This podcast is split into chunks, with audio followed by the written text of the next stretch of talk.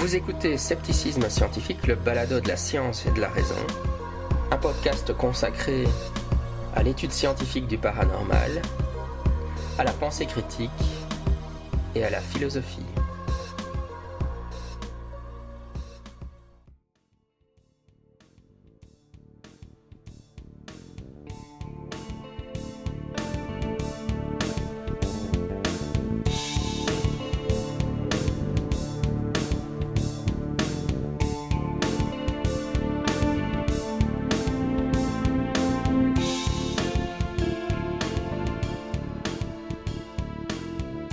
Scepticisme scientifique, le balado de la science et de la raison. Je suis votre hôte Jean-Michel Abrassa. Aujourd'hui, il y a de nouveau Serge Bourret-Morel qui est avec nous. Salut Serge.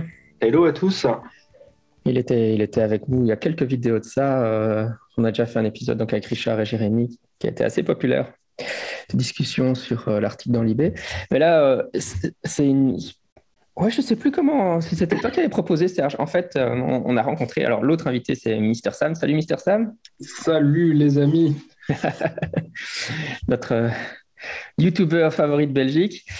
Et euh, on est en force belge aujourd'hui, hein, deux Belges en majorité. je me souviens qu'on en a parlé au REC et puis je ne sais plus comment ça a émergé dans la discussion. Je crois que c'était toi, Serge, qui a fini par en parler, mais on s'était dit qu'on allait discuter de ça serait intéressant de discuter de, l'impact du fait qu'on ait un zététicien sur, euh, sur nos proches. Je pense que c'était comme ça. Serge, est-ce que tu veux prendre la main peut-être pour voir comment tu voyais le sujet? Oui, il y a longtemps que, comme beaucoup, je m'interroge, enfin je m'interroge, non, je récolte, on va dire, les points de vue, les échanges. J'adore quand la, quand la zététique est critiquée parce qu'il y a plein, plein d'arguments de tous les côtés, donc je note ça dans des documents. Et euh, je suis pas toujours d'accord, évidemment, mais bon, euh, il n'y a, pas que de, la, mauvaise critique. Et, euh, donc, la question des conséquences dans la vie personnelle quand on est zététicien, c'est bien de, jouer le zététicien à l'extérieur de sa bulle personnelle. Et donc, comment ça se passe dans la bulle, dans le, ah dans la bulle personnelle? Tout le monde sait que c'est pas si simple. Et justement, je pense qu'il y a vraiment des choses à dire, des choses à raconter, des choses à, des questions à poser aussi.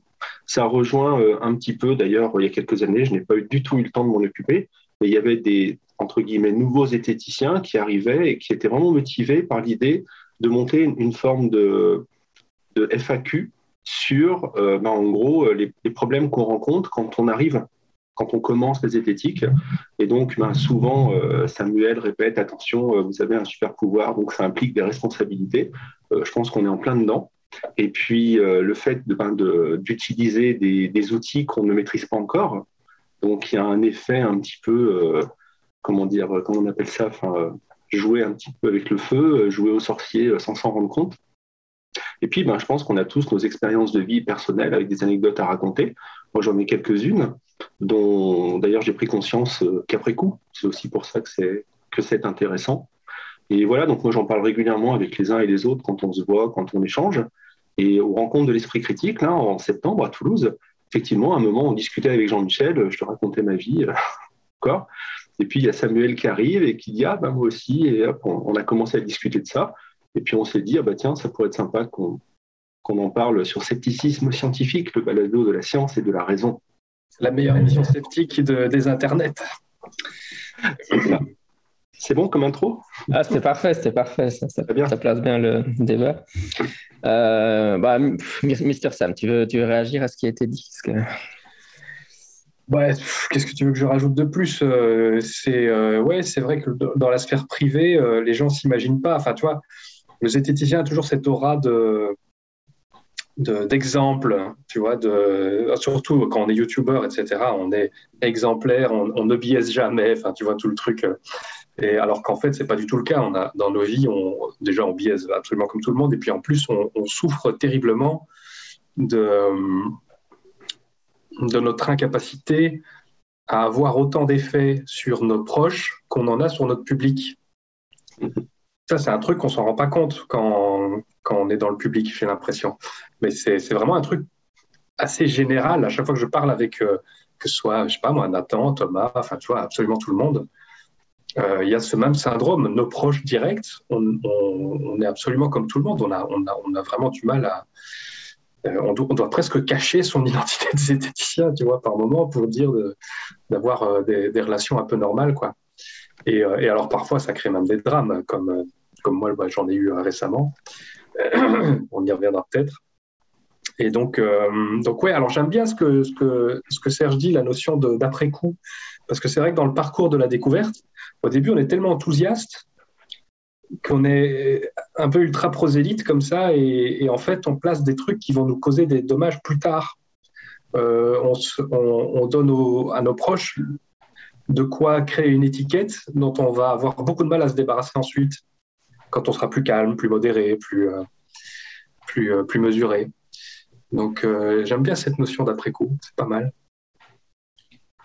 Je je sais pas, moi je, pense qu'effectivement, une façon de gérer ça, euh, généralement, enfin, moi je dirais aussi, c'est qu'on cache finalement. Euh, il y a plusieurs niveaux de proximité quand on dit les proches. Hein, oui, bien sûr, bien sûr. Mais je veux dire, euh, la, famille étendue, bah, même mes frères et sœurs, etc. quand ils viennent au repas de famille, moi, je commence pas à discuter de zététique ou de. Bon, parfois, ils sont au courant parce qu'ils sont tombés sur ma chaîne ou, ou comme ça par hasard, où ils ont lu mes bouquins et donc euh, ils vont me poser des questions. Mais euh, c'est vrai que déjà, euh, par exemple, moi ce que j'ai, c'est que j'ai une page Facebook privée où, où j'accepte pas d'ailleurs les auditeurs. Désolé à tous les auditeurs qui me demandent de devenir un ami sur Facebook, mais c'est la page pour mes proches justement. Et là-dessus, je pose pratiquement jamais de trucs de zététique. je pose des photos de mes enfants et les trucs classiques. Mais c'est une façon aussi. En fait, on crée des compartiments comme ça après, ça, ça dit, je dis pas que j'ai jamais dérapé. Hein. On dérape parfois, on s'énerve un peu. Euh, ça m'est arrivé une fois avec ma belle-sœur euh, qui arrivait avec ses huiles essentielles. Euh, j'étais fatigué ce jour-là. Mais alors, le, le problème, c'est que je, le regrette après. Quoi, en gros. Ah oui. C'est parce que ça ne sert pas à grand-chose, quoi, de toute façon. Mais je crois qu'il y a aussi, oui, et puis c'est ça, puis je passerai la parole aux autres, mais il y a, a l'autre rayon de proximité qui sont vraiment la, la femme et les enfants, tout ça. Mais Là, j'ai un, avantage stratégique qui est que j'étais déjà zététicien avant de rencontrer, enfin, avant de rencontrer mon épouse et mes enfants. Donc, quand on était euh, fiancés, euh, si on peut dire, euh, je veux dire, on en a parlé, quoi. Je, veux dire, je lui ai dit, moi, je suis, je suis un D'abord, d'abord, j'ai dû lui expliquer que j'étais athée. Pour les Japonais, c'est complètement bizarre déjà, parce que même le terme n'est pas tellement utilisé au Japon. Les gens se disent pas athée au Japon. Donc, euh, la première fois, elle m'a regardé en disant, mais ça, veut dire quoi? Enfin, j'ai utilisé le mot correct, mais c'était c'est tellement peu usité au Japon de dire qu'on est athée ça... il lui a fallu du temps pour comprendre en fait ce que ça voulait dire. Puis euh, bon, elle, elle est bouddhiste par exemple, et donc euh, j'ai dû, euh, je dis bah ouais, ça me pose pas de problème. Enfin voilà, on en a discuté quoi. Mais alors du, coup, je veux dire, elle connaissait la couleur dès le départ, et ça, ça a l'avantage quoi. Même avec mes enfants, évidemment, avec Zach et Zoé, ils peuvent pas. C'est des, tous des, des petits zététiciens, donc j'ai pas le problème. Mais évidemment, déjà des gens qui découvrent la zététique alors qu'ils sont déjà dans une relation, c'est un peu plus problématique. Ouais, Serge, tu... qu'est-ce que qu'est-ce que tu as comme expérience à nous raconter? Ben, je, ne sais pas si on, commence par là ou. Euh, Direct dans le vif, là. Paf Moi, je trouve que les expériences, ça permet de soutenir la théorie, je dirais. C'est plus parlant, mais. Euh, oui, oui, j'en ai plusieurs à, utiliser à ce niveau-là. Euh, en fait, moi, ce qui m'importait, c'est de, parler de notre position justement dans, bah, dans le privé, un petit peu comme ailleurs d'ailleurs. Mais souvent, on nous critique parce qu'on voit que la surface des choses, c'est-à-dire qu'on voit que ben, tu, argumentes, donc tu, parfois tu blesses les gens, parfois tu, tu donnes l'impression vraiment que tu vas avoir le dernier mot, alors c'est pas forcément le cas. Et, euh, et, comment dire, et en restant en surface des choses, on ne voit pas les raisons qui peuvent nous pousser à faire ça. Et je me disais que ça pourrait être bien d'en parler un petit peu avant.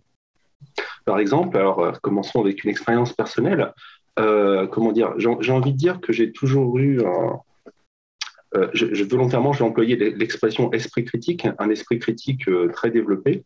Mais en fait, ce n'est pas du tout la même chose que ce que j'appelle esprit critique aujourd'hui. C'est-à-dire, j'ai toujours été très, très pointilleux, très sensible aux détails, aux, infimes erreurs de raisonnement, ce genre de choses.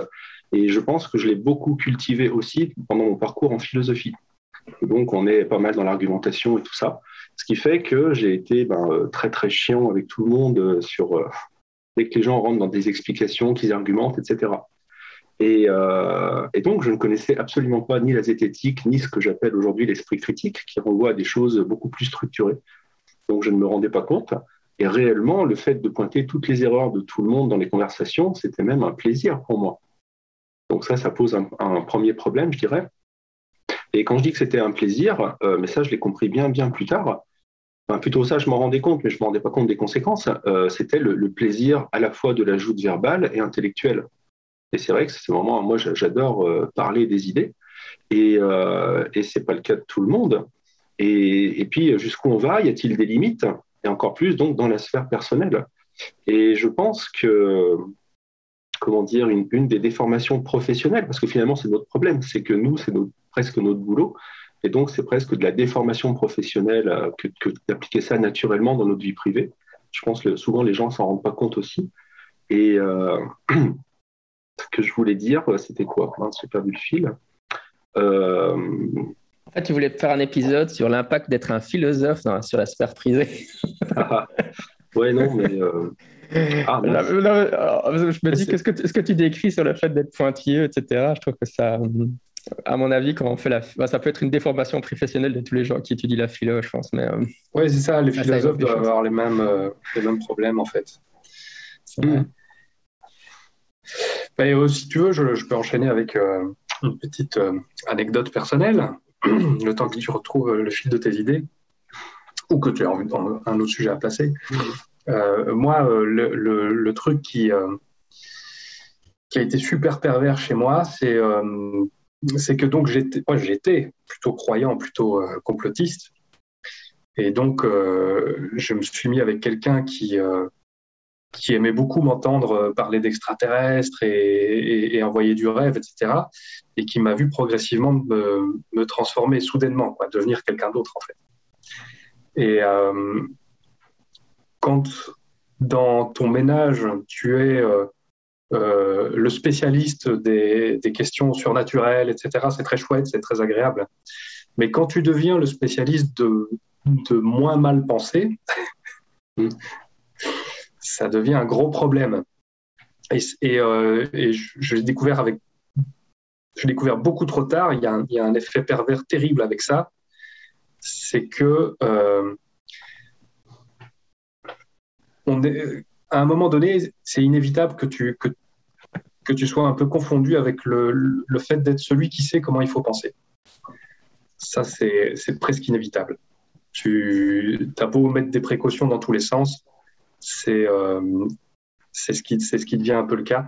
Et surtout, à partir de ce moment-là, si toi, tu présentes la solution à un problème, en fait, tu empêches l'autre de trouver la solution à son problème, parce qu'elle vient de toi. Et ça, ça c'est vraiment un gros, gros, gros truc qui a, qui a fait beaucoup de dégâts euh, dans, dans, dans, mon, dans mon, ménage précédent. C'est que euh, quand il y avait une question euh, rationnelle à résoudre, ça peut être un truc médical, tu vois, peu importe, le fait que moi j'amène la réponse mettait en fait d'emblée plus de doutes, plus de distance, plus de limites. Ce sera la dernière chose qu'on essaiera. Et donc, euh, donc c'est très très très difficile de, de, gérer des trucs pareils parce que, alors tu vois, en plus comme je suis, euh, euh, comme je me suis beaucoup lancé dans l'entretien épistémique, qui est une forme de manipulation. à un moment donné, j'avais plus aucun moyen, aucun moyen de défendre mes idées parce que soit je la jouais naturelle et ça marchait pas parce que c'était les biais, les machins, les trucs, soit j'essayais d'être euh, un peu entretien épistémique et c'était euh, non mais arrête avec tes trucs de manipulateur. Donc si tu veux, nul n'est prophète en son pays euh, n'a jamais été aussi bien illustré que par que, par ce que j'ai vécu, en tout cas moi personnellement dans dans, dans, mon précédent ménage. Ça a été ça a été un vrai choc et ça a été très difficile de c'était impossible en fait, c'était indémêlable. Donc je pense que quand, on a un revirement comme ça en cours de route, il faut vraiment, vraiment pas la ramener avec son truc de zététicien et, laisser l'autre venir le plus lentement possible, à son aise, à son rythme, vers ces trucs-là. Mais moi, j'étais tellement emballé, j'étais tellement, euh, à un moment donné, au, début, les, les deux premières années, c'était ça y est, je sais comment, je sais comment penser, je sais comment remettre de l'ordre dans ma tête et, mm. et, je vais t'aider, tu vas voir, ça va être génial. Et en fait, pas du tout, quoi. C'est c'est une démarche personnelle, la zététique, tout, tout génial que ce soit. Donc il y a vraiment des gros, gros pièges pour. Euh, et vraiment, j'ai pas trouvé d'issue à ces trucs-là. Une fois qu'ils sont installés, c'est comme un. C'est comme une blessure qui veut pas se refermer. Tu, tu, tu sais plus rien faire en fait. Tu es piégé par ce truc-là. J'ai un peu mis le somme là. ah on, va, on va rebondir, je pense. Euh, moi, un autre exemple que j'ai alors par rapport euh, à ce que tu décris là, c'est quand, ben, par exemple, tu as un couple dans, dans, ta famille ils sont pas d'accord. Et donc, pendant le repas, ben, on va te demander ton avis. Parce que toi, tu sais bien penser. Et puis, ben, au bout d'un moment, tu comprends qu'il y en a un qui veut un petit peu t'utiliser contre l'autre, finalement. Donc, il y a des enjeux, entre guillemets, politiques. Et, euh, donc, euh, bon, ça va, c'est jamais aller très loin, hein, mais, euh, mais bon, il faut en être conscient. C'est vrai que ça existe aussi. Ouais, ouais c'est assez terrible. Sinon, j'ai retrouvé le, fil de ma pensée. Ah. Et ce que je disais en parlant de déformation professionnelle, c'est que j'ai envie de dire, entre guillemets, dans ma vie, j'ai un grand moment. en fait, il y en a tellement de grands moments. Alors, l'un d'entre eux, c'est quand je monte mon site Internet, mon premier site Internet en 2006, fin 2006. Je reviens de mon master en histoire et philo des sciences. Et donc, c'est certain, je vais prouver l'astrologie. J'ai acquis tellement de connaissances et de méthodes pendant ce master, euh, tralala. Et euh, bon, ben voilà, on sait comment ça s'est terminé. Par contre, euh, donc je lance ce site internet. Je suis le premier à créer un site internet consacré à la critique de l'astrologie, sauf que je suis du côté des astrologues. Donc je suis à la fois euh, critique des astrologues et un petit peu concurrent des sceptiques. Et donc dans les premiers mois, je vais, avoir des, je vais recevoir des mails euh, assez durs de personnes qui ne sont pas d'accord avec moi et qui m'attaquent beaucoup en fait avec par le biais d'attaques personnelles. Mais je ne connais pas encore bien, donc je maîtrise pas justement le fait que ce sont des outils rhétoriques et ce genre de choses. Donc je me prends vraiment ça dans la figure. Euh, je le vis vraiment très très mal. Ça dure, je sais pas, à mon avis pas très très longtemps, mais au moins quelques semaines. Et puis un jour, je me vois vraiment pendant, pendant la rédaction d'une réponse monter sur mes grands chevaux, euh, m'enflammer, répondre euh, presque sur le même ton qu'on m'a écrit. Et puis à un moment, je me dis, mais en fait, qu'est-ce que ça, qu'est-ce que ça change que je me mette en colère et que je le prenne comme ça autant pour moi? Euh, finalement, euh, ça change rien sur le plan des idées au moment où, j'écris ça. Je ne sais plus sur quoi c'était exactement. Et c'est à peu près ce jour-là où j'ai fait la part des choses entre mes idées et ma personne.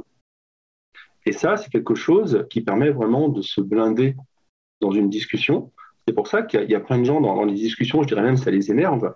C'est même devenu euh, une arme contre mon père, justement, qui s'énerve parce qu'ils n'arrivent pas à m'atteindre. Je ne me mets pas en colère quand on me rentre dedans, quand on me, quand on m'insulte, alors je réponds hein, parce que je sais répondre, mais par contre, je ne cède pas à ça parce que je me suis blindé. Et donc, euh, le lien avec ce que j'expliquais au début, avec le plaisir des joutes intellectuelles, etc., c'est vraiment, euh, ça donne vraiment une armure et c'est utile dans un échange où on est engagé. Mais le problème, c'est que dans la sphère perso, on n'est pas avec des guerriers de l'intellect, on n'est pas avec des gens qui eux-mêmes se sont blindés, qui font pas forcément la différence entre ce qu'ils sont et puis euh, leurs idées. Et ça, moi, j'en avais pas du tout conscience. Ce qui fait que j'arrivais là au milieu de tout le monde avec mes, mes armes et mes armures. Et, et je pense que ben, j'ai fait du mal, en fait, avec, euh, en étant armé de très bonnes intentions. Et c'était un moment où j'étais en pleine spiritualité aussi. Donc vraiment, la question de l'autre, du bien-être de l'autre, c'était important pour moi. Et aujourd'hui, je me rends compte à quel point c'était un petit peu tout euh, mélangé dans ma tête euh, et finalement pas du tout aussi clair que ce que je croyais à l'époque. Ouais, je sais pas ce que vous en pensez. Ouais, totalement. C'est assez terrible ça. Faut, faut vraiment savoir laisser dire, quoi. Faut vraiment savoir laisser. Euh, laisser... Oh, c'est comme tu dis, euh, nous, on est. En plus, tu vois, avec euh, cette espèce de confrontation permanente avec nos publics, des universitaires, des gens qui viennent nous corriger, des scientifiques. on est tout le temps dans une, dans une espèce de joute intellectuelle, finalement. Oui, bien sûr.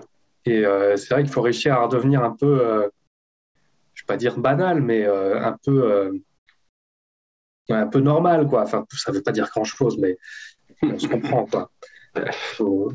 Bah, normal au sens des autres. C'est ça. Pas au sens de nous-mêmes. Il faut presque, faut presque que je sois anormal, moi, dans ces cas-là. Oui, c'est ça, bien sûr.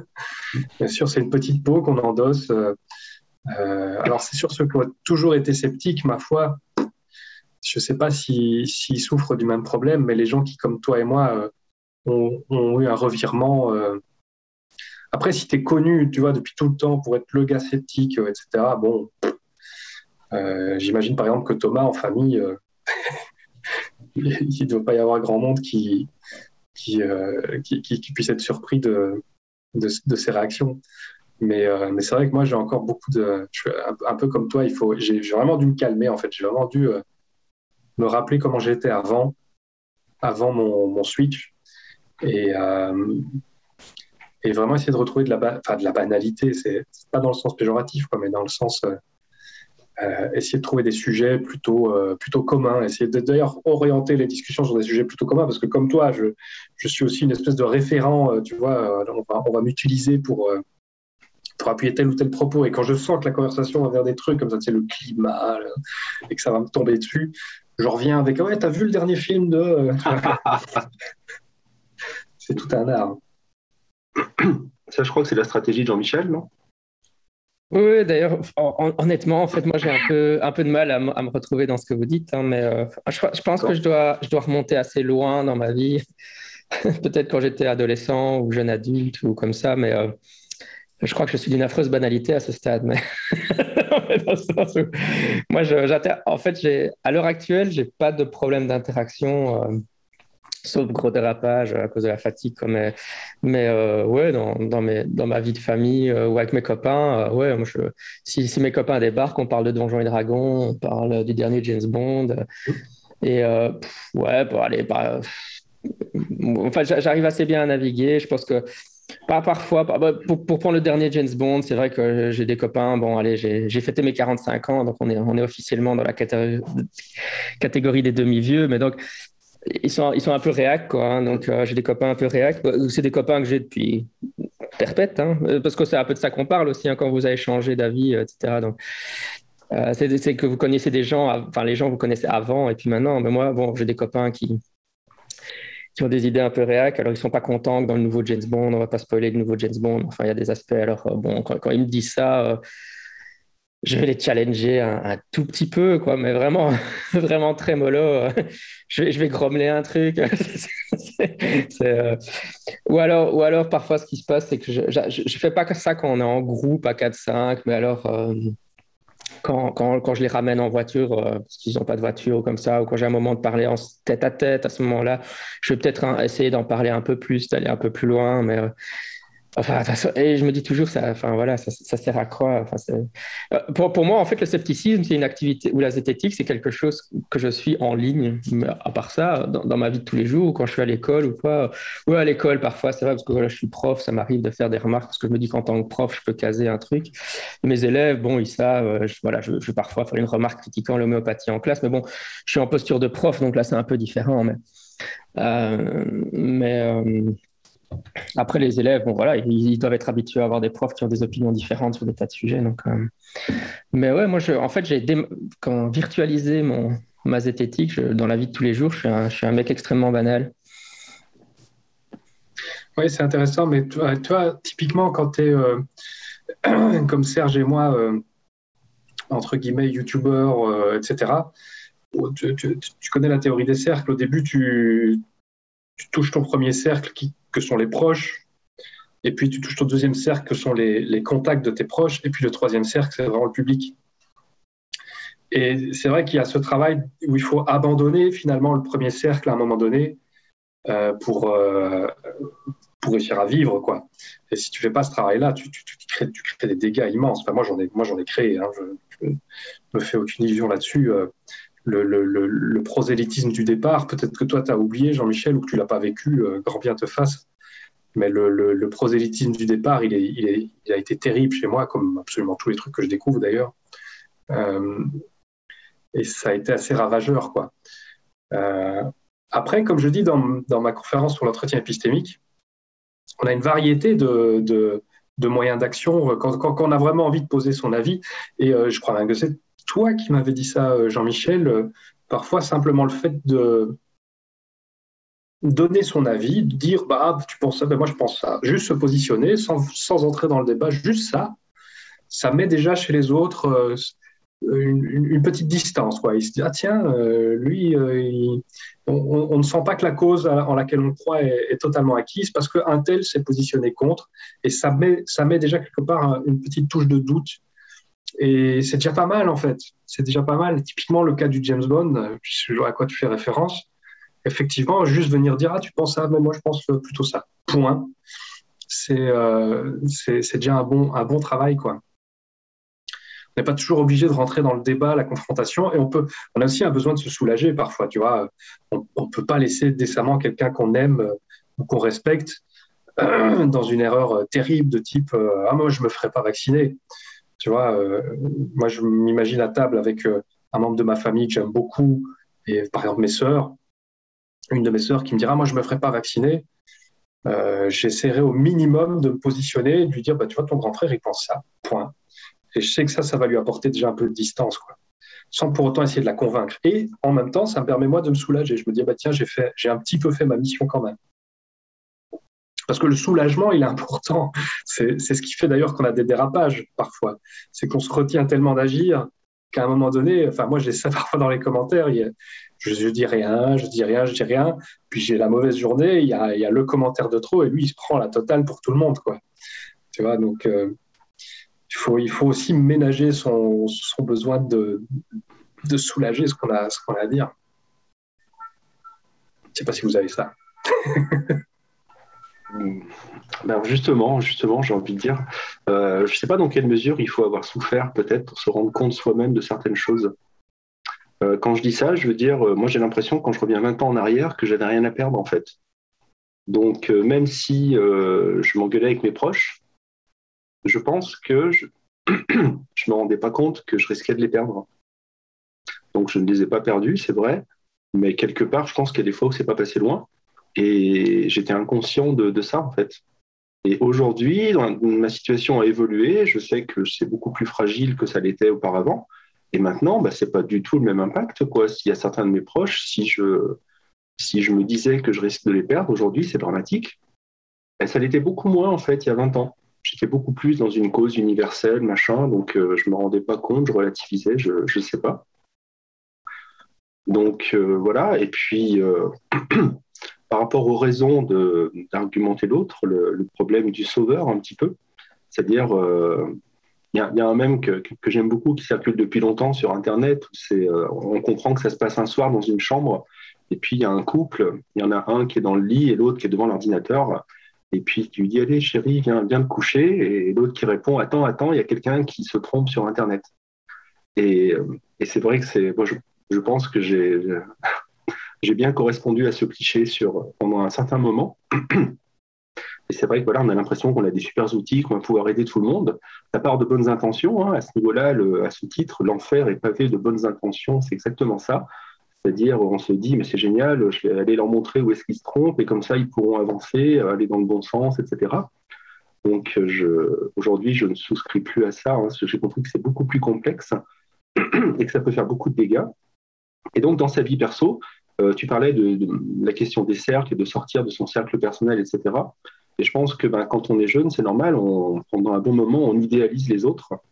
Et comme on les idéalise, eh ben on a encore peut-être encore plus envie, entre guillemets, de les aider et de les sauver. Et même sinon de les sauver, en tout cas de les aider. Si tu sens que tu peux les aider sur euh, ben, tel ou tel argument, telle ou telle situation, eh ben, euh, c'est difficile finalement de te dire euh, je ne vais pas le faire. C'est pour ça que des fois, j'aimerais faire passer ce message aussi. C'est pas évident de garder son silence. Il faut déjà avoir un, un certain recul et des raisons pour, pour ça. quoi. Oui, surtout avec la pandémie, là, euh, ça c'est un truc qui s'est ressenti, enfin moi que j'ai ressenti très très fort, quoi, le, le besoin d'informer euh, mes proches, ma famille, euh, et, et, même d'user de beaucoup de rhétorique pour y arriver, parce qu'il y avait un enjeu terrible. moi j'avais des sœurs enceintes, etc. Mmh. Tu vois, donc je l'ai vraiment joué à un moment donné, argument d'autorité, tu vois, pour... Parce qu'il fallait, quoi, il fallait vraiment qu'elle donc, après, tout dépend effectivement. Bah, voilà, quelqu'un qui prend de l'homéopathie, c'est pas la même chose que quelqu'un qui veut pas se faire vacciner ou quelqu'un qui va pas euh, respecter euh, les consignes de, d'hygiène de, et de sécurité quand on ne sait pas encore à quel virus on a affaire ou ce genre de truc. Donc, euh, ça reste très délicat.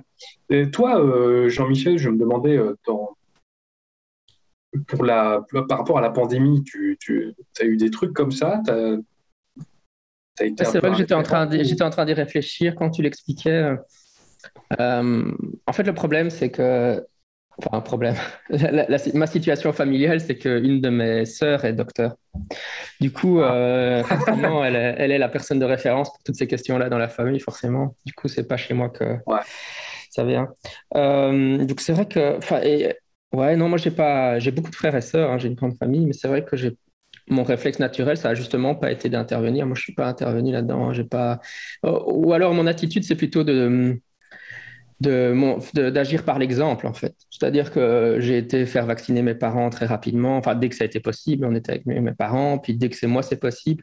Et alors, je dis, ah, euh, moi, je vais amener la chose en disant, ah, ben, j'ai amené euh, papier et mamie euh, se faire vacciner, moi, je suis vacciné, et toi, tu vas quand Et donc, je disais, oui, nous, on l'a tous fait. Enfin, c'est une façon, mais, mais je ne l'amènerai pas de manière plus confrontatielle que ça. Et toi, Serge, ah, pardon. Non, par contre, c'est vrai que le fait que j'ai un médecin, un, membre de la famille qui est docteur, c'est vrai que ça peut, euh, ça, peut générer ce genre de conflit euh, inversement, mais par rapport à certaines. Enfin, par exemple, une fois, je vais, je vais en consultation chez ma sœur, donc, et puis elle me, elle me prescrit des trucs et puis elle me dit Est-ce que tu crois en l'homéopathie? Est-ce que tu veux que je te prescrive quelque chose d'homéopathique? Avec la question. oui, c'est assez particulier. Donc là, je lui ai dit non, je ne crois pas dans l'homéopathie. C'était la fin de la discussion. C'est la dernière fois qu'elle m'en a proposé. Mais c'est vrai que ça, ça, interpelle un peu quand on se dit. Euh... Elle t'a demandé, c'est déjà pas mal. Ouais, tu vois. Donc, euh, Mais c'est vrai que par exemple, moi, je...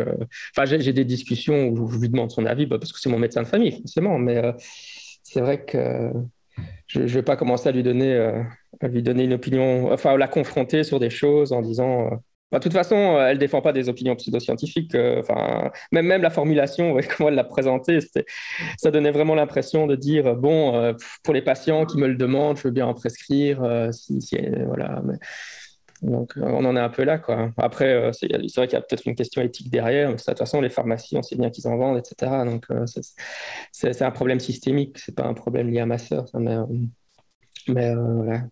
Oui, c'est tout ce que je voulais dire sur le sujet. Serge, si tu as quelque chose à ajouter. Bah, déjà, une question. Ah, pardon. Pardon, excuse-moi. Jean-Michel, est-ce qu'autour de toi, tous les gens ont fait des études? Euh, non, non, pas tous. Non, non. J'ai un frère qui est facteur. Euh, pas... J'en ai pas mal qui ont fait des études, mais pas tous. Euh, puis bon, oui, mon, mon arrière-grand-père, il était. Enfin, on vient d'un milieu de mineurs à Mons, donc on vient pas forcément. C'est vrai qu'on on est maintenant dans un milieu plus forcément. mais c'est vrai que Ceci dit, c'est vrai, que moi j'essaie de remonter en arrière, puisque quand, quand, il y avait des problèmes dans ma façon d'interagir, pour être honnête, quand j'étais, quand pour, pour, ton truc de pinailler, là, parce que moi aussi j'étais un peu dans, dans trip philo, etc. Euh, moi, quand j'étais adolescent, ou particulièrement, c'est vrai que l'idée qui, était véhiculée dans ma famille, c'est que, dans l'absolu, c'est bien d'être un intello, mais il faut quand même pas le faut quand même pas se la péter, quoi. J'essaie de le formuler comme il le formulerait. Et donc, euh, de dire, euh, OK, voilà, t'aimes bien, aimes bien lire X et Y, etc.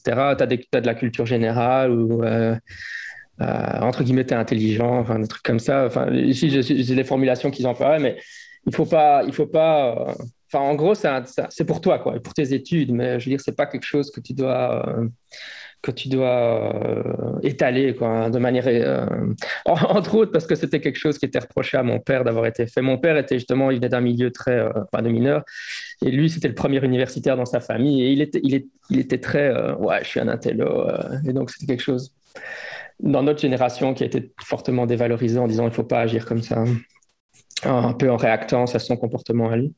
Et je pense que c'est pour ça que moi, je me suis un peu euh, basé là-dessus. Enfin, tout ce que je vous ai expliqué, c'est un peu là-dessus. C'est vrai que c'est dans, dans, mon espace privé, c'est pas. On n'étale pas euh, ses connaissances comme, comme du Nutella sur la tartine, je sais pas. euh, et c'est vrai que quand j'en parle à mon fils, je me rends compte, c'est ce que je lui dis aussi, hein, quand, quand j'en parle avec lui, je lui dis tu sais que les gens vont avoir des croyances bizarres dans leur tête qui vont te perturber, mais ce n'est pas une raison pour les confronter frontalement. Euh, tu dois, tu dois, ok, il, ne pense pas la même chose que toi, mais tu dois, tu peux lui en parler, mais tu, là il fait toujours, oh, mais oui, je sais bien, papa, que je dois pas faire ça, parce que c'est vrai que c'est aussi le problème. Hein, qu'est-ce qu'on transmet aux enfants comme attitude par rapport à, ça hein? Ah oui, clairement, clairement. Ah, je vois que Jean-Michel a Vas-y, vas-y, Samuel. Il y a des bonnes BD qui, euh, s'adressent aux enfants, ça s'appelle Zach et Zoé, si jamais. On n'a pas, euh, pas, encore fait de volume sur comment parler à ses proches en tant que zététicien. Parce que dans Zach et Zoé, la famille, le, papa et la maman et les enfants sont des Z, donc euh, c'est vrai qu'ils n'ont pas le problème. C'est une idée, c'est une idée explorée. Ouais, tu fais une colo, ils partent en colonie de vacances et. Ouais, non, c'est clair. Ils sont, ah. toujours à côté de moi quand je, quand je suis devant la caméra. Super, super.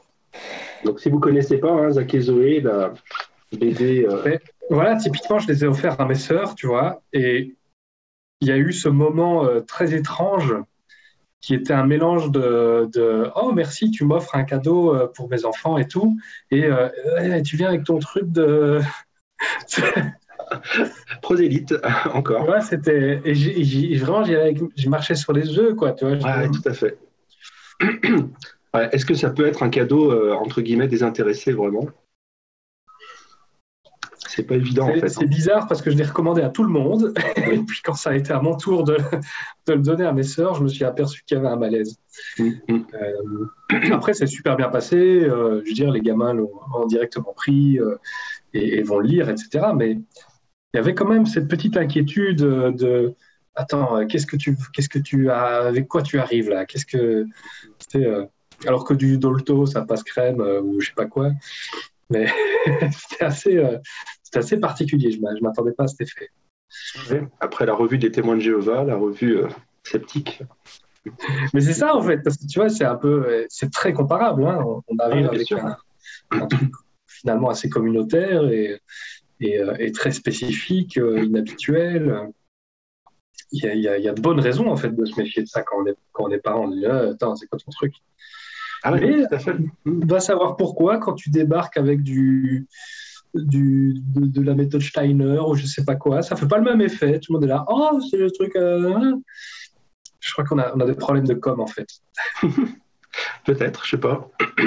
Peut-être aussi qu'on sous-estime cet aspect-là en se disant euh, sceptique, euh, voire rationaliste. Ah ben non, moi, c'est pas du prosélytisme que je fais. Quelle est la définition du prosélytisme exactement? C'est pas évident. De ce point de vue-là, même si c'est pas exactement le mot, en tout cas dans l'intention, il y a quand même un peu de, un petit peu de ça, je pense, autour de nous. Et, pourquoi parfois il est, le prosélytisme est accueilli avec crainte et pourquoi parfois il est accueilli avec euh, enthousiasme, comme typiquement tous les trucs bien-être, etc. Quoi ça, ça reste un mystère complet pour moi. J'ai limite envie d'en parler avec des marketeurs, quoi, tu vois, des, types spécialistes en marketing. Ça, ça m'étonnera toujours de voir comme euh, d'emblée certains trucs sont accueillis, euh, mais alors qu'ils arrivent avec des sabots immenses. Et, toi, tu arrives avec un truc, il y a écrit scepticisme ou rationalisme ou truc, et c'est euh, vraiment étrange. Il y a une l'intérieur. Spontanément, comme ça, moi je dirais qu'on on arrive avec des outils euh, en disant aux gens entre, soit vous pensez mal, même si c'est pas ce qu'on veut dire, euh, soit euh, vous allez ben, avoir à modifier des choses en, vous. Alors que les autres n'arrivent pas avec ce, discours-là, je pense, c'est toujours quelque chose qui va s'ajouter. Alors que finalement, non, en fait, ils vont transformer les gens de toute façon. Parce que ben, ça me permet une transition euh, on dit souvent qu'on aime bien semer des graines d'esprit critique, de scepticisme dans la tête des gens, qui vont y réfléchir par eux-mêmes, etc. Et euh, moi, je trouve qu'on parle peut-être pas assez des graines de pensée magique. Je veux dire, voilà, moi, si à côté de moi, j'ai une discussion sur l'homéopathie avec euh, des, personnes qui, sont à fond là-dedans et qui parlent de tout le bien que ça peut apporter, machin et trucs, moi, je vois un semage de graines de pensée magique. et ça, c'est un vrai problème. Et c'est pour ça que j'ai du mal, euh, bah, quand il y a des sujets comme cela, à ne pas euh, rentrer dans la discussion. Ça dépend lesquels. Hein. Effectivement, il y en a qui sont plus ou moins graves que d'autres. Tu ne sais pas si tu vas revoir la personne ou pas. Euh, tu ne sais pas. Enfin, il y, a plein, plein de, niveau, d'enjeu à ce niveau-là. Mais ça, c'est quelque chose contre quoi j'ai du mal à résister. Parce que souvent, les gens se disent, bah, ouais, on parle de ce sujet, puis après, on va parler d'un autre. Ouais, mais as semé des graines quand même. Et donc, ben, tac, tu ouvres des portes pour d'autres choses dont tu ne te rends pas compte toi-même d'ailleurs. Et, voilà, et c'est bon, c'est normal, manifestement, euh, ça fait, c'est pas grave. Ben, moi, je ne sais pas. C'est pas du tout évident.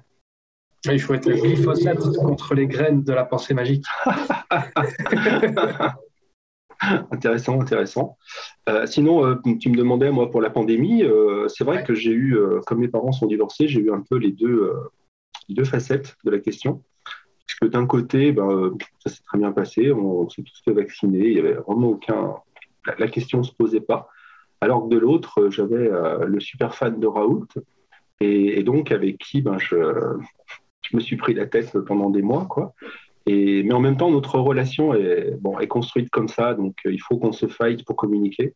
Donc moi, ben, depuis 2006, je, je, suis un peu blindé contre ça. Ben, avec lui, hein, c'est un peu plus récent, mais bon. Donc, euh, donc voilà, et j'ai assisté autour de moi à des gens qui se séparaient. Alors quand je dis séparés, c'est pas forcément des couples, hein, c'est des amis par exemple, où on me disait, mais tu te rends compte, euh, ça fait 20 ans qu'on est amis, et clac, ça y est, je suis éliminé, parce que j'ai dit que j'allais me faire vacciner. Et euh, il y a eu vraiment des, drames personnels, enfin multiples, hein, on en a tous entendu parler, moi j'en ai vu autour de moi. Alors que ben, de mon côté, quand ça s'est passé, ce que je vous ai raconté juste avant, ça n'a pas mené jusque-là, en fait. Donc, euh, je ne sais pas pourquoi.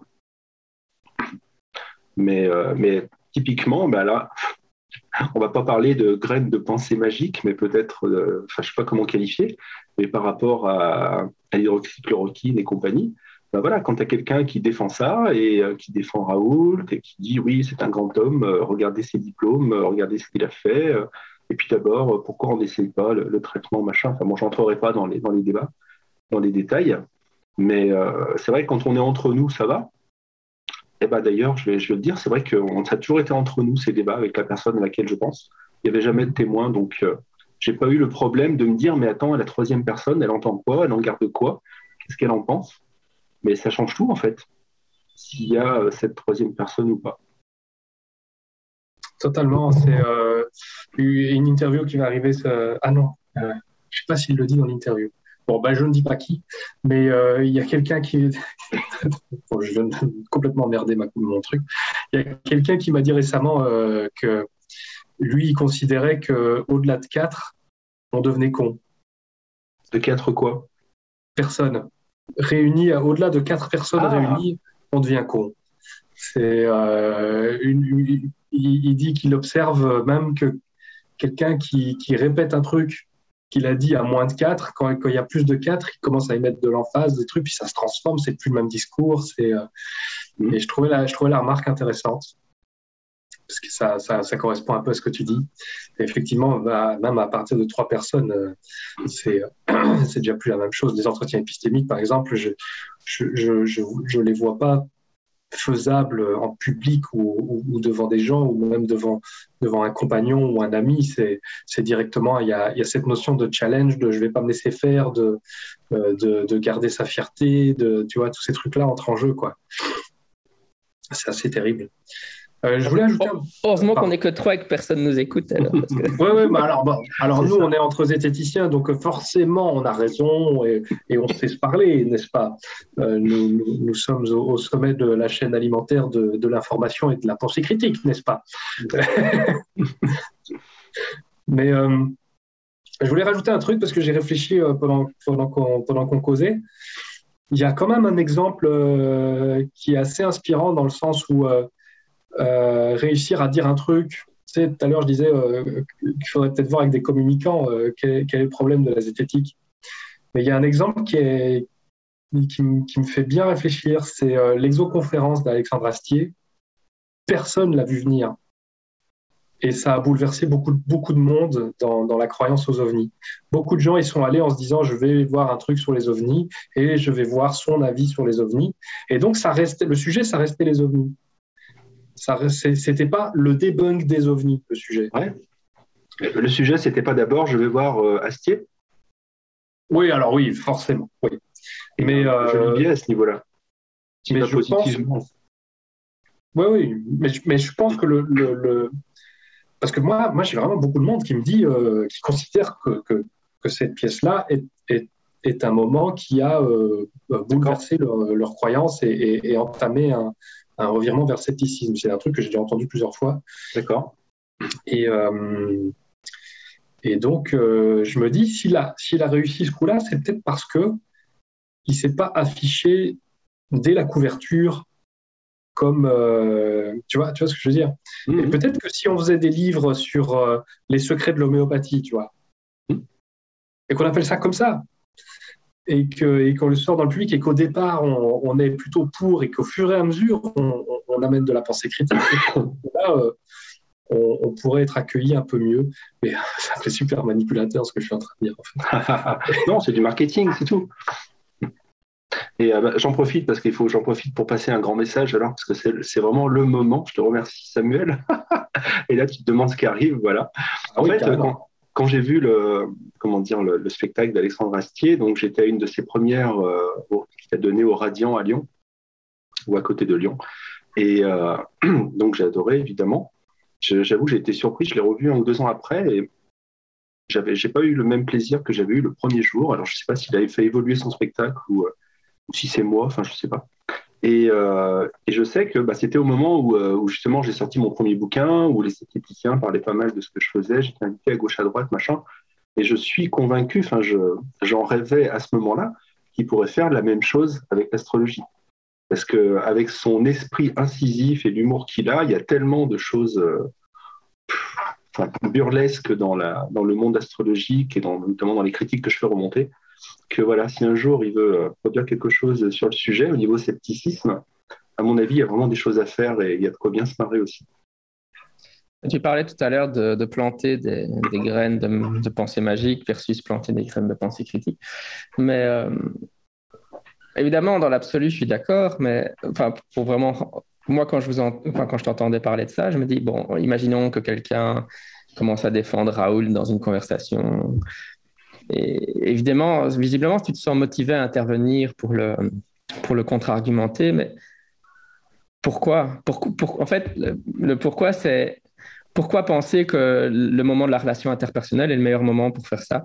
En fait, je pense qu'on est tous les trois ici des producteurs de contenu sceptique, et pour moi, je dis, mais mon, entre guillemets, j'aime pas le vocabulaire guerrier, j'allais dire combat sceptique, mais c'est pas mon engagement sceptique euh, ou, là où j'essaye de convaincre les gens d'avoir plus de pensée critique, c'est dans mon podcast, dans mes livres, etc. Mais le moment là, si, si j'ai des amis, des potes qui viennent à la maison et qui mm. commencent à parler, pour moi, c'est n'est pas le moment de, de, combattre ça, en fait, ou de, ou de leur. Enfin, ça, en fait, ça me...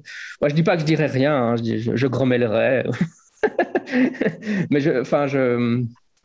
Dans, dans, dans, la vie privée, moi, ma réaction, c'est toujours dire c'est, c'est pas, c'est pas ni le lieu ni l'instant, en fait, et c'est pas Or là, en fait, quand tu, parles, quand tu parlais, j'ai l'impression que, dans ta vie de tous les jours, tu trouves que c'est nécessaire qu'on ait, a un devoir moral d'intervenir à ce moment-là. Mais euh, je peux comprendre l'idée, mais moi, j'ai vu, enfin, je l'ai dit plusieurs fois depuis le début de ces conversations, mais je dis, mais euh, ça, ça, sert à rien. Donc, en fait, pour moi, cet endroit-là, c'est le mauvais endroit. Hein. C'est-à-dire que la, conversation interpersonnelle euh, au moment avec tes potes, parce que c'est beaucoup plus utile de prêcher, entre guillemets, vocabulaire religieux. Aujourd'hui, je suis en forme, un guerrier, puis religieux. c'est beaucoup plus intéressant de, parler aux gens euh, qui sont déjà ouverts à l'idée via YouTube. Ou c'est comme Zach enfin c'est comme je dis toujours, hein, euh, mes podcasts s'adressent déjà à des gens qui sont sceptiques. Zach et Zoé, c'est vrai que si vous le donnez à des gens qui sont font pas partie de la communauté, c'est du prosélytisme, et ça s'adresse en priorité à des enfants de sceptiques. Euh. mais j'ai l'impression que l'action est plus utile là que dans la que dans la confrontation en face à face. Ah bah alors, moi j'ai plein de choses à te répondre. D'abord, je, ne comprends pas ta question. Pourquoi est-ce que tu penses que l'espace personnel, c'est le lieu pour ça? Mais je pense que tu l'as mieux reformulé après en disant je pense que l'espace personnel, c'est pas le lieu pour ça. Et c'est plutôt la question, à mon avis. Alors pour moi, il n'y a pas vraiment de différence entre l'espace personnel et l'espace public. je veux dire, euh, les idées que je défends, elles sont valables dans les deux. Après, je ne dis pas qu'on peut les, défendre de la même manière. Euh, si abruptement ou pas, etc. C'est pas la question. Et puis j'y vois surtout un, vrai faux dilemme, c'est-à-dire on ne fait pas soit l'un soit l'autre. Enfin, pour moi, la, séparation des deux euh, dure n'a pas de sens en fait. Donc ce qu'il y a, c'est que je suis sensible à la question morale. Pour moi, ça pose une vraie question morale, mais je ne dis pas que je me sens obligé de. Je me sens vraiment très très tenté d'eux. Après, ça dépend. Et puis euh, parce que ben, je, comment dire. Euh, tu es, enfin, je, suis conscient du fait que ben, sur certains euh, sujets, bon, ben, je parlais de Raoult par exemple, ben, je sais que quand tu commences à devenir sensible à, à ses points de vue à lui, eh ben, tu as tendance à facilement remettre en question la politique sanitaire, euh, moins respecter les gestes barrières, ce genre de choses. Et là, par contre, il y a des conséquences très, très concrètes et très proches de toi aussi. Et, c'est ça, je ne vois pas, euh, en tout cas, ne pas au moins le, signaler, le mentionner, dire quelque chose. C'est surtout ça. Après, de là à, se fighter euh, jusqu'à ne plus se voir après, non, c'est pas, pas ce que je veux dire, c'est pas une nécessité, une fatalité. C'est vrai que la, crise sanitaire a, moi, moi j'étais plutôt détendu par rapport au fait d'être, euh, d'être, euh, allé de, sauter sur les graines de pensée magique, hein, on va dire ça comme ça. Mais la crise sanitaire a, vraiment changé la donne. Quand, tu vois vraiment que des membres de ta famille sont en danger, tu ne peux pas te dire que, tu n'as pas une responsabilité familiale d'essayer quelque chose, ne serait-ce que envoyer un, petit truc. quoi. C'est très difficile de lutter contre ça. Alors, je, je ne euh, sais pas si c'est parce que tu n'as pas vraiment eu à le faire, apparemment, Jean-Michel, ou si. Mais, dans, un tel contexte, moi, en tout cas, c'était pas possible de me retenir. Alors que j'étais déjà beaucoup plus calmé par rapport à, mon prosélytisme juste avant la, juste avant la crise. Là, ça. C'était pas possible. Il fallait faire quelque chose.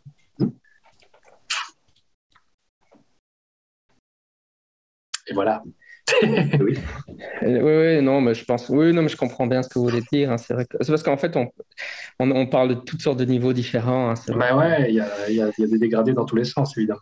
Ouais, non, c'est clair. Non, mais c'est sûr que dans la crise, dans la crise, durant la crise sanitaire, c'est vrai que ça a complexifié les choses. Hein. C'est sûr que moi, ça pouvait prendre la forme plutôt de bah, mes parents qui n'étaient pas encore vaccinés quand le vaccin n'était pas encore disponible et qui pouvaient venir à la maison, parce que j'habite avec mes parents, je m'occupe d'eux, ils ont 85 ans.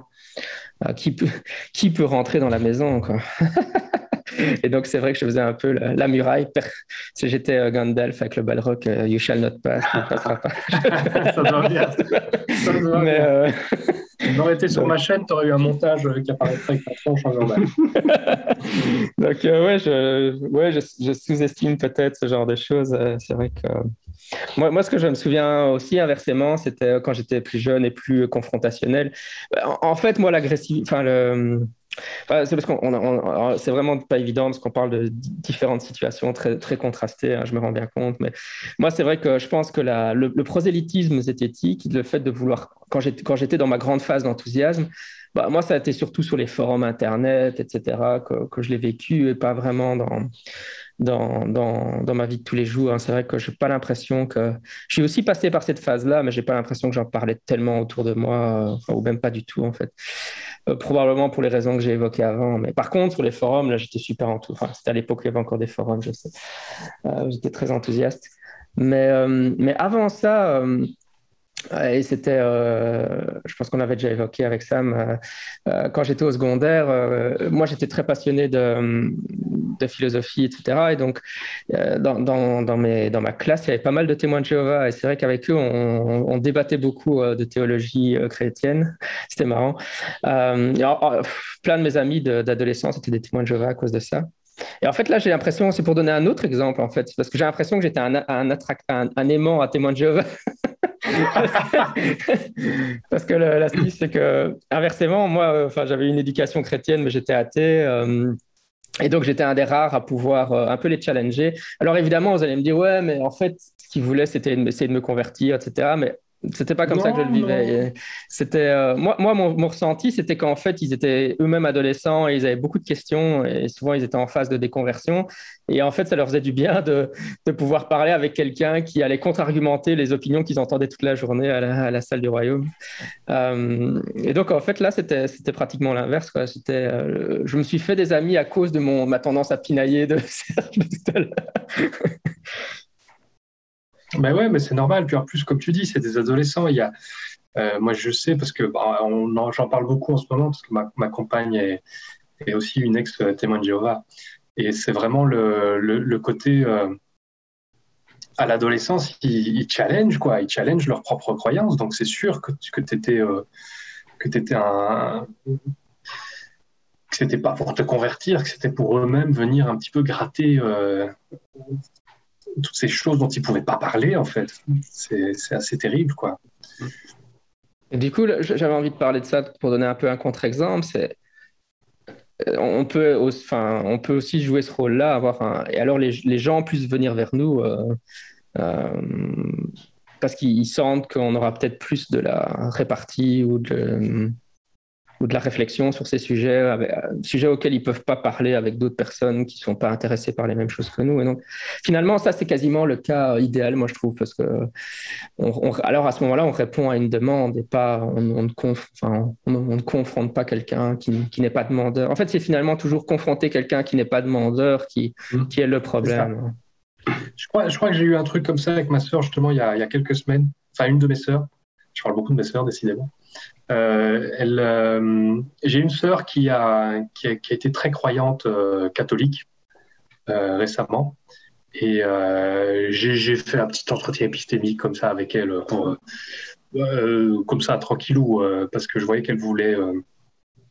Mais j'ai fait ça il y, a, il, y a, un an ou deux. Et, elle avait trouvé la, discussion très intéressante parce que dans dans un bon entretien épistémique, on, est, on s'intéresse beaucoup à ce que l'autre croit, on s'y intéresse réellement. Euh, et, le but, c'est pas de le déconvertir, mais c'est simplement de voir euh, euh, ce qu'il croit, comment il croit, pourquoi il y croit. Et donc, cette exploration lui avait fait du bien. et là, récemment, comme j'ai pas. elle, elle, je sentais que toutes les fois où on se voyait, je sentais qu'elle avait un peu peur que j'essaye de, de, la convaincre, de l'ébranler dans sa foi, etc., ce qui n'était pas du tout mon but.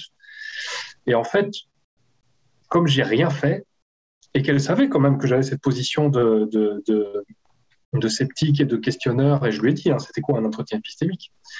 Euh, Là, tout récemment, il y a quelques semaines, elle est venue vers moi. Elle est vraiment venue vers moi pour, me poser des questions.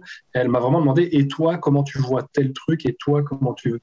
Et, euh, et elle m'a écouté très silencieusement. Et j'ai vraiment vu qu'elle qu'elle accueillait tous ces trucs qu'en fait, je brûlais de lui dire depuis très longtemps.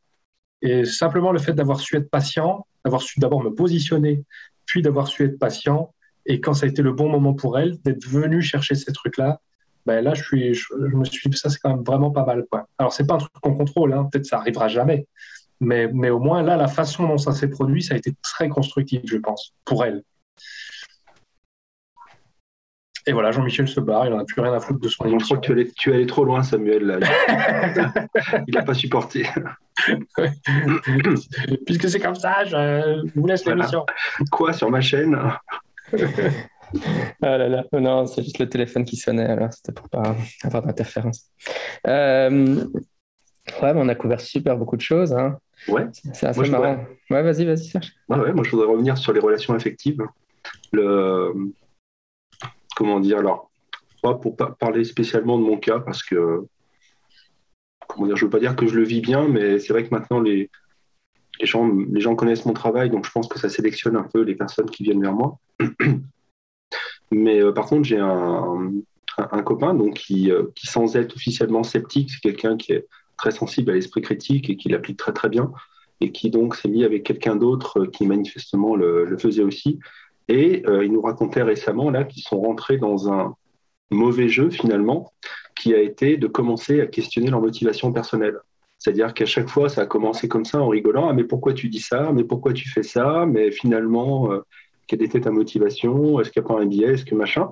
Et le problème, c'est qu'ils ont, ils sont tombés dans ce jeu au quotidien. Et manifestement, ça a duré un mois. Et ça a eu vraiment comme effet de désenchanter plein, plein de choses. Et ça en est arrivé euh, au, fait que ben, je crois que ça a tenu un mois. Et au bout d'un mois, il a fallu qu'ils arrêtent. quoi. Et, je pense voilà, c'est une situation qui me paraît intéressante. Et, dire attention, c'est vraiment des, des, outils, entre guillemets, des armes qui peuvent être dangereuses. Et on ne se, rend pas, se rend pas forcément compte. Oui, parce qu'on a besoin d'autre chose que du rationnel. Hein. On a besoin de, de, se raconter des histoires, on a besoin de s'enchanter, on a besoin de croire, on a besoin de tout ça. c'est très intéressant ce que tu dis là. Vraiment. Et donc, je ne sais pas si toi, tu voulais nous raconter quelque chose aussi, ou si tu l'as déjà fait, en fait. Par rapport à, par rapport à ce que tu dis là hmm Je pourrais, je pourrais. Euh, il y a toujours ce dilemme de l'honnêteté, j'ai envie de dire. Parce que l'honnêteté, ce serait être le plus rationnel possible, mais c'est pas tellement vrai. C'est pas tellement vrai. Euh... L'honnêteté dans le couple, tu veux dire? Ouais, ouais, ouais. Je crois qu'il y a. C'est très difficile. Hein. C'est très difficile. Dans le couple, il y a ce que tu veux et il y a ce que tu es. Et ce que tu n'est pas toujours en accord avec ce que tu veux. Euh, tu peux, par exemple, euh, euh, je sais pas moi, vouloir que, que l'autre s'imagine. pas moi. peut-être peut-être un, matin, tu te lèves et c'est peut-être dur ce que je vais dire, mais peut-être un matin, tu te lèves et t'es pas. ce matin-là, tu n'es pas très amoureux tu es, euh, en bonne forme, etc. Tu aimes, l'autre, tu as de la tendresse pour l'autre, mais tu n'es pas, dans le feu de, de, la romance, etc. Mais tu as envie que l'autre euh, qui est dans ce feu-là, tu n'as pas envie de le casser, tu as envie qu'il y croit, qu'il soit dedans. Et, et, euh, et elle est où l'honnêteté à ce moment-là? Est-ce qu'elle est dans ce que tu veux ou est-ce qu'elle est dans ce que tu ressens? Et des, et schémas comme ça dans le couple, ça se reproduit à plein d'échelles en fait. Et, voilà, je crois qu'il faut, je crois qu'il faut réussir à, justement, comme tu disais, pas trop aller dans le challenge, parce que sinon on en arrive simplement au fait que euh, on peut tout à fait avoir un raisonnement rationnel, se dire que l'amour est une illusion, euh, que ce ne sont que des réactions électrochimiques dans le cerveau, euh, ou comme ils disent dans, dans cet excellent film L'associé du diable, tu as, tu as Al Pacino à la fin qui dit, tu as, as, à la fin qui dit, et l'amour dans tout ça? Et Al Pacino qui lui répond, très surfait, tu obtiens le même résultat en mangeant trois ou quatre tablettes de chocolat. Euh, et tu peux, tu peux évidemment ruiner beaucoup de choses en pensant comme ça. Oui, il y, a la chanson de Tim Minchin aussi, ceux qui ne connaissent pas, c'est une chanson en anglais, mais Tim Minchin, c'est un chanteur australien qui habite en Angleterre et c'est, euh, sa chanson, c'est, une chanson d'amour qui s'appelle euh, If I Didn't Have You, hein, si je ne t'avais pas. Et donc, euh, sa chanson, c'est Si je ne t'avais pas, bah, j'aurais probablement quelqu'un d'autre. Et, ce quelqu'un d'autre, bah, ça pourrait être quelqu'un de plus intelligent, etc. et alors, il fait toute la chanson, c'est ça, c'est absolument génial. Hein. Donc, c'est, une perspective rationnelle sur l'amour. ah oui. Mais malgré tout, on a, on a besoin de ça, on a besoin de, on a besoin de se créer une histoire, on a besoin de se créer une légende. Oui. Et, euh, et on a besoin de l'aimer, cette légende, et, d'y croire, d'y attacher beaucoup de choses. Euh, et je, je, souhaite à tout le monde d'avoir la plus belle légende possible, en fait. C'est euh, comme ça qu'on peut le mieux vivre notre, notre couple et notre besoin de couple aussi, je pense. Il y a besoin d'idéaliser l'autre. Donc, euh, j'essaie. Il y a longtemps que j'ai compris qu'il ne faut pas que j'aille chercher trop profondément dans, toutes les personnes. Quoi. Bien sûr. Parce que Et puis, aller savoir. Euh, aller savoir au fond s'il n'y a pas des trucs magiques derrière tout ça. Hein. Je veux dire, ça marche dans les deux sens. C'est-à-dire, euh, ça ne veut pas dire qu'il faut que l'autre garde une image surévaluée de, de moi-même. Donc, euh, bien sûr qu'il y a certaines choses que je ne laisse, pas, laisse pas croire. Par contre, euh, bah, je ne veux pas casser tout, euh, tout ce qu'il y a dans la tête de l'autre en lui disant non, non, mais attends, je ne suis pas comme ça. Après, là, il y a le temps qui fait, qui fait son, son œuvre aussi. Et, eh et pour rebondir ben, à, juste ce que tu disais au moment où tu te lèves et puis ben, tu n'as pas la flamme ce jour-là, comme tu ne l'as pas précisé, en tout cas, si c'est le premier jour, c'est pas pour moi rationnel d'en parler ou d'en faire le constat comme si c'était définitif. Il faut déjà attendre un petit peu, voir si ça dure ou si c'est juste éphémère. C'est ça, tout à fait. Tout à fait. Ce sont des questions épineuses, n'est-ce pas? Hmm. Eh bien, chers amis, moi, en ce qui me concerne, j'ai un petit peu fait le tour de, mon propos sur, euh, le scepticisme euh, dans, dans, la sphère privée. c'était intéressant, parce que... Mhm. C'était intéressant parce que c'est. c'est pas forcément facile d'en parler pour nous, parce que ça, ça, nous demande de parler de notre vie privée finalement. Euh, oui, c'est dur. Ouais, Moi, j'adore dire les choses sans les dire. Euh, oui, c'est ça, c'est dire les choses sans les dire. Alors, moi, j'ai commencé ça à mon adolescence, en fait, donc ça me pose aucun problème. Même si je vous dis pas tout, bien évidemment, mais. Quoi? Tu nous dis pas tout? Ah non, ça serait trop long après. Mais... On veut tout savoir, on veut des photos. Non, je Ouais, enfin, je sais bien qu'on on arrive tout doucement à la conclusion, mais pour donner un dernier exemple, euh, euh, comment moi je le. Enfin, de contraste de, de situation.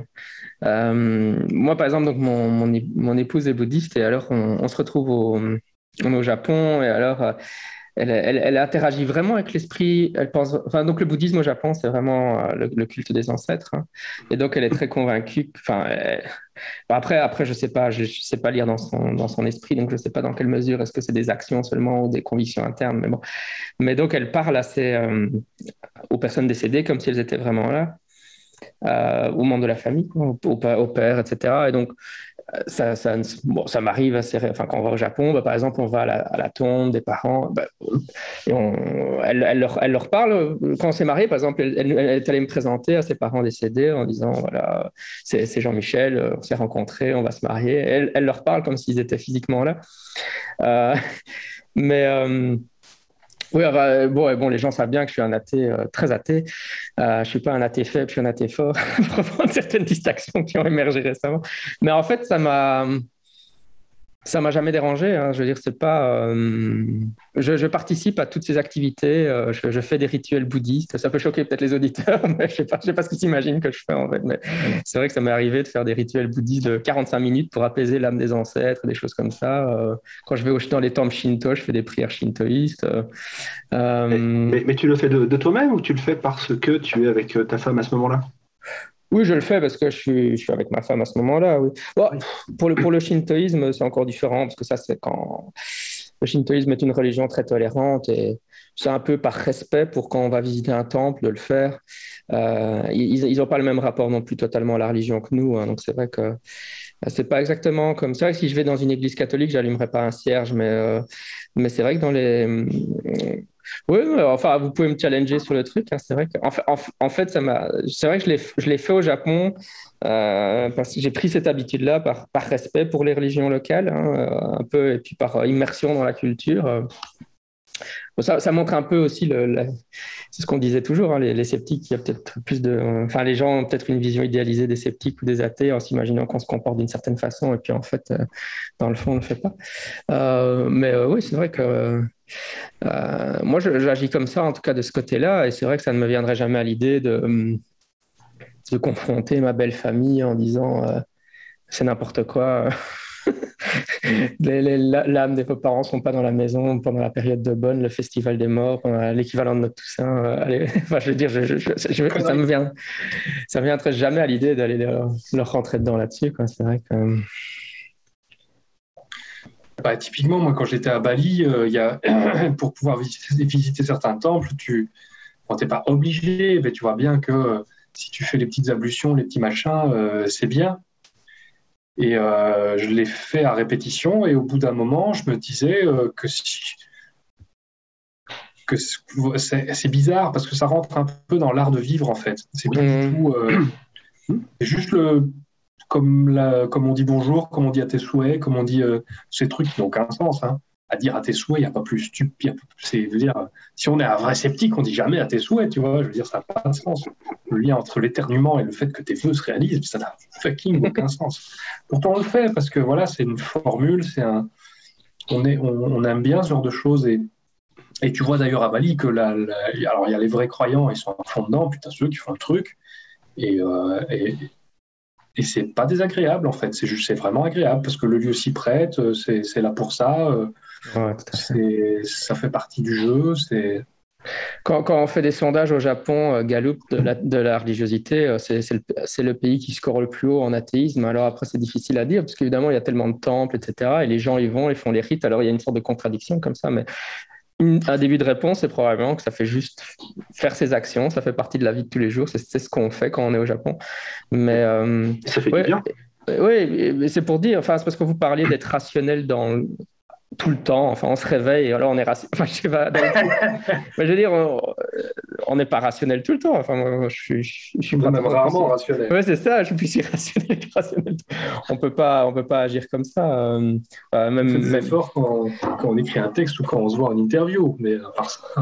Non, c'est comme la chanson de Tim Minchin euh, dont on parlait par là, tout à l'heure. Euh, si, je, si je ne t'avais pas, j'aurais probablement quelqu'un d'autre.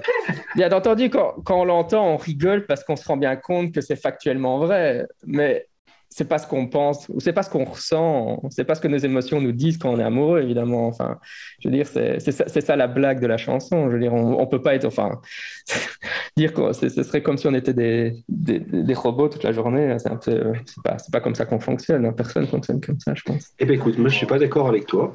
Waouh. Voilà, et, euh, et c'est parce que je pense qu'on ne met pas la même chose derrière le mot rationnel, en, tout cas sur euh, ce sujet-là de conversation. Parce qu'autrement, on, est d'accord sur le fond, hein, c'est pas la question. Euh, ce que je veux dire, c'est que pour moi, être rationnel, bah, ça veut juste dire appliquer sa raison. Mais appliquer sa raison, ça ne veut pas dire viser à comprendre le monde et la personne en permanence. Je veux dire, c'est voilà, j'ai mille informations qui m'arrivent là maintenant, pendant que je suis avec cette personne ben, je peux choisir éventuellement de faire le tri de ces informations, mais enfin, je ne suis pas dans le mode il faut que je comprenne. Et ça, pour moi, ce n'est pas forcément être rationnel d'être dans ce mode-là.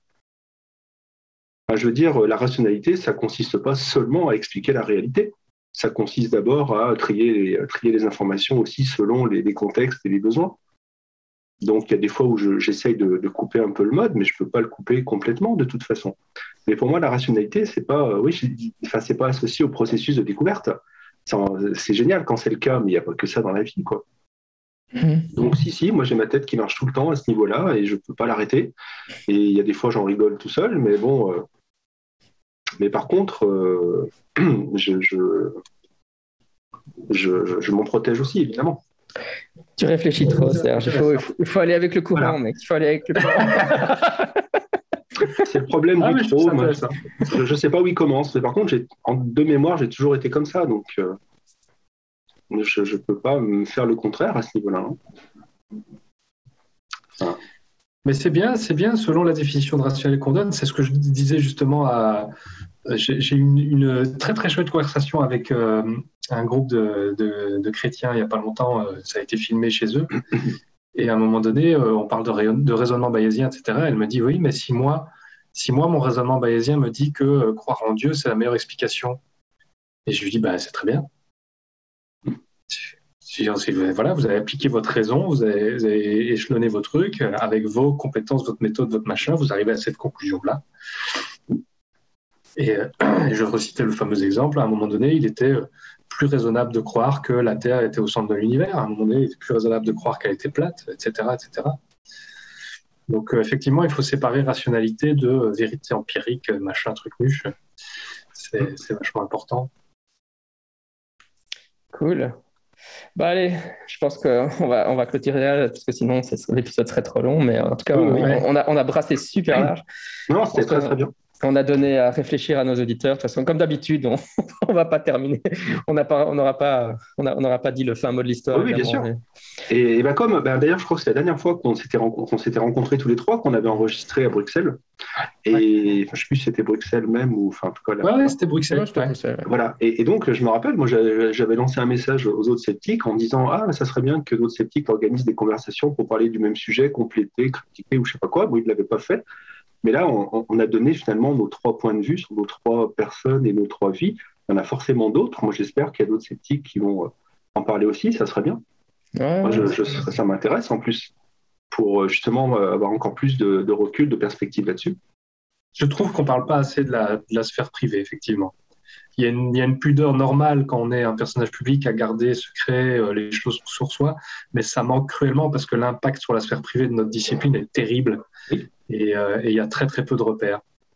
Par contre, euh, là on, en a parlé, mais euh, moi réellement l'idée pour moi c'était juste d'évoquer ces choses-là, que ça puisse servir aux autres, et certainement pas de normer des comportements. Non, non, non, attention, hein, si tu es zététicien, euh, il faut que tu fasses ça, il ne faut pas que tu fasses ça.